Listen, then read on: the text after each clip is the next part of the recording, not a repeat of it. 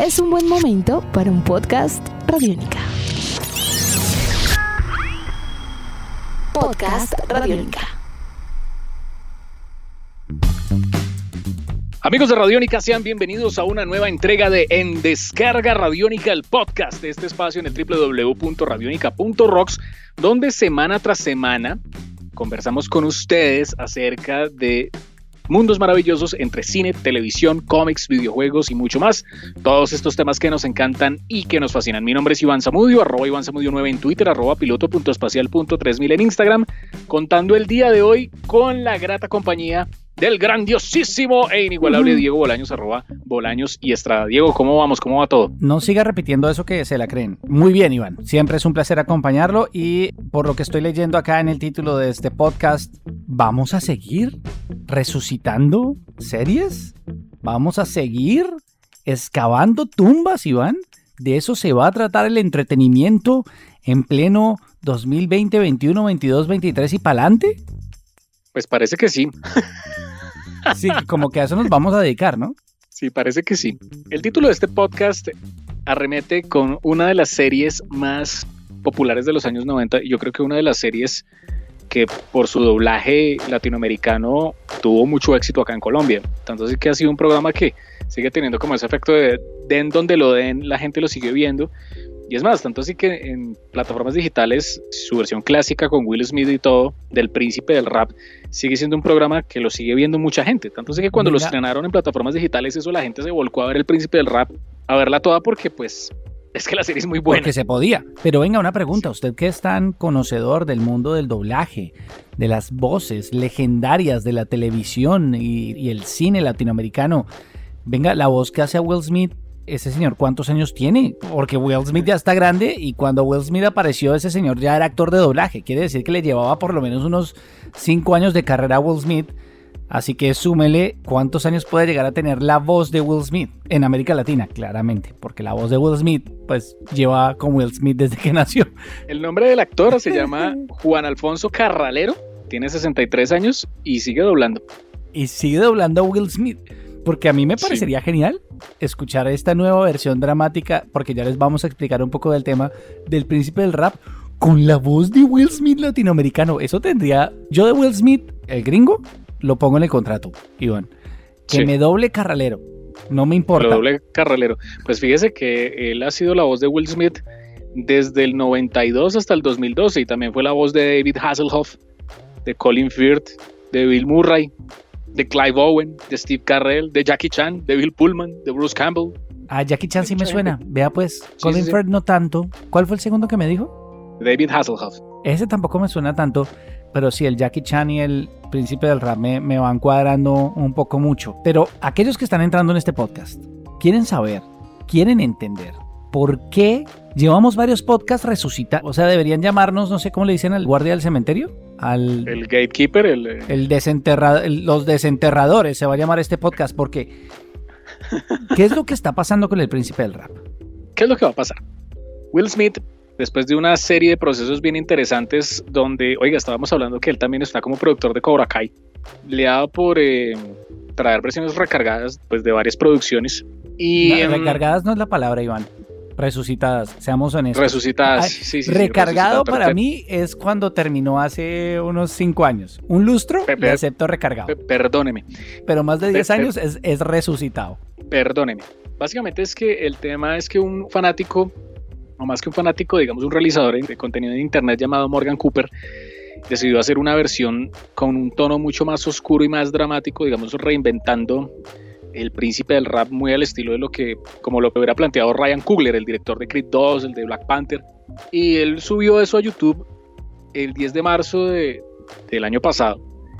Y Will Smith vio eso y varios productores ejecutivos dijeron, oiga, esto está como chévere, esto está como interesante, ¿qué tal si lo hacemos?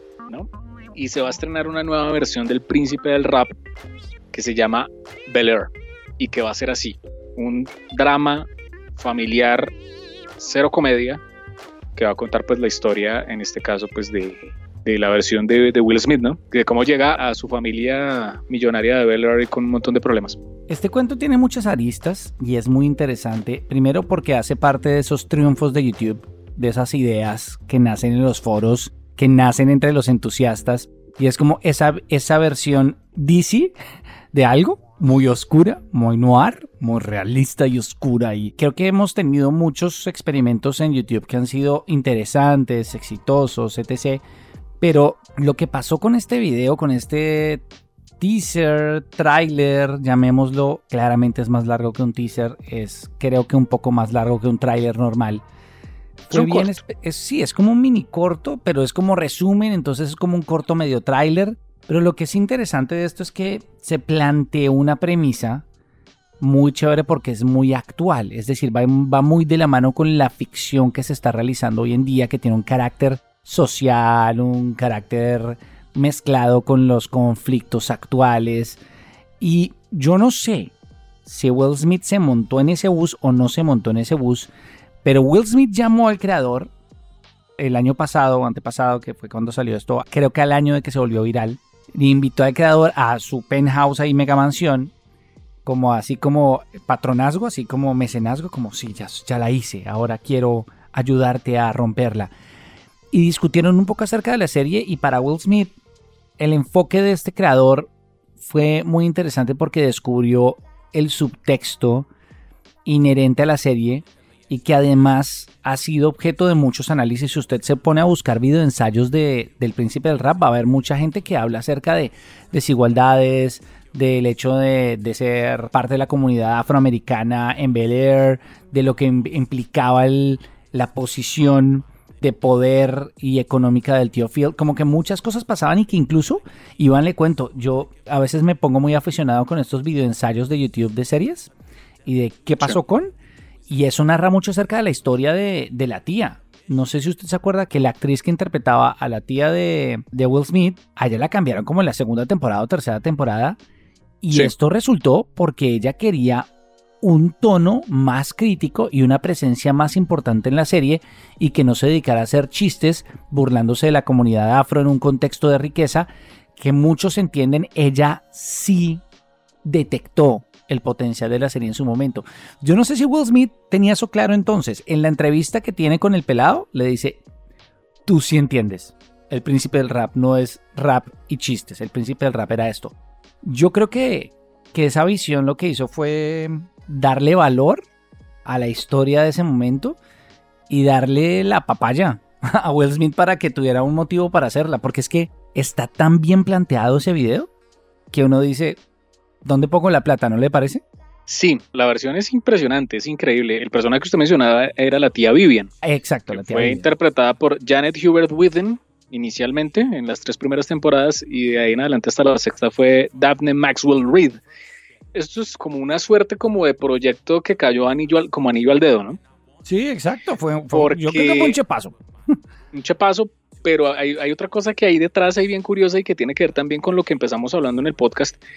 Es que, bueno, para los que no lo sepan, en Estados Unidos, pues la NBC tiene una plataforma de contenidos de streaming que se llama Peacock que Peacock pues le está haciendo la competencia a la, CBS All Access, le está haciendo competencia pues a muchas otras plataformas, digamos, de los canales que vienen siendo como más veteranos, que se están metiendo pues con el, en el campo de lo, del streaming y de presentar producciones originales, que pues ya lo hemos hablado acá, pues eso a la final es, es una bobada porque pues más bien deberían unificar todo, no empezar a regar todo por todo lado, porque pues finalmente los que sufren son los consumidores.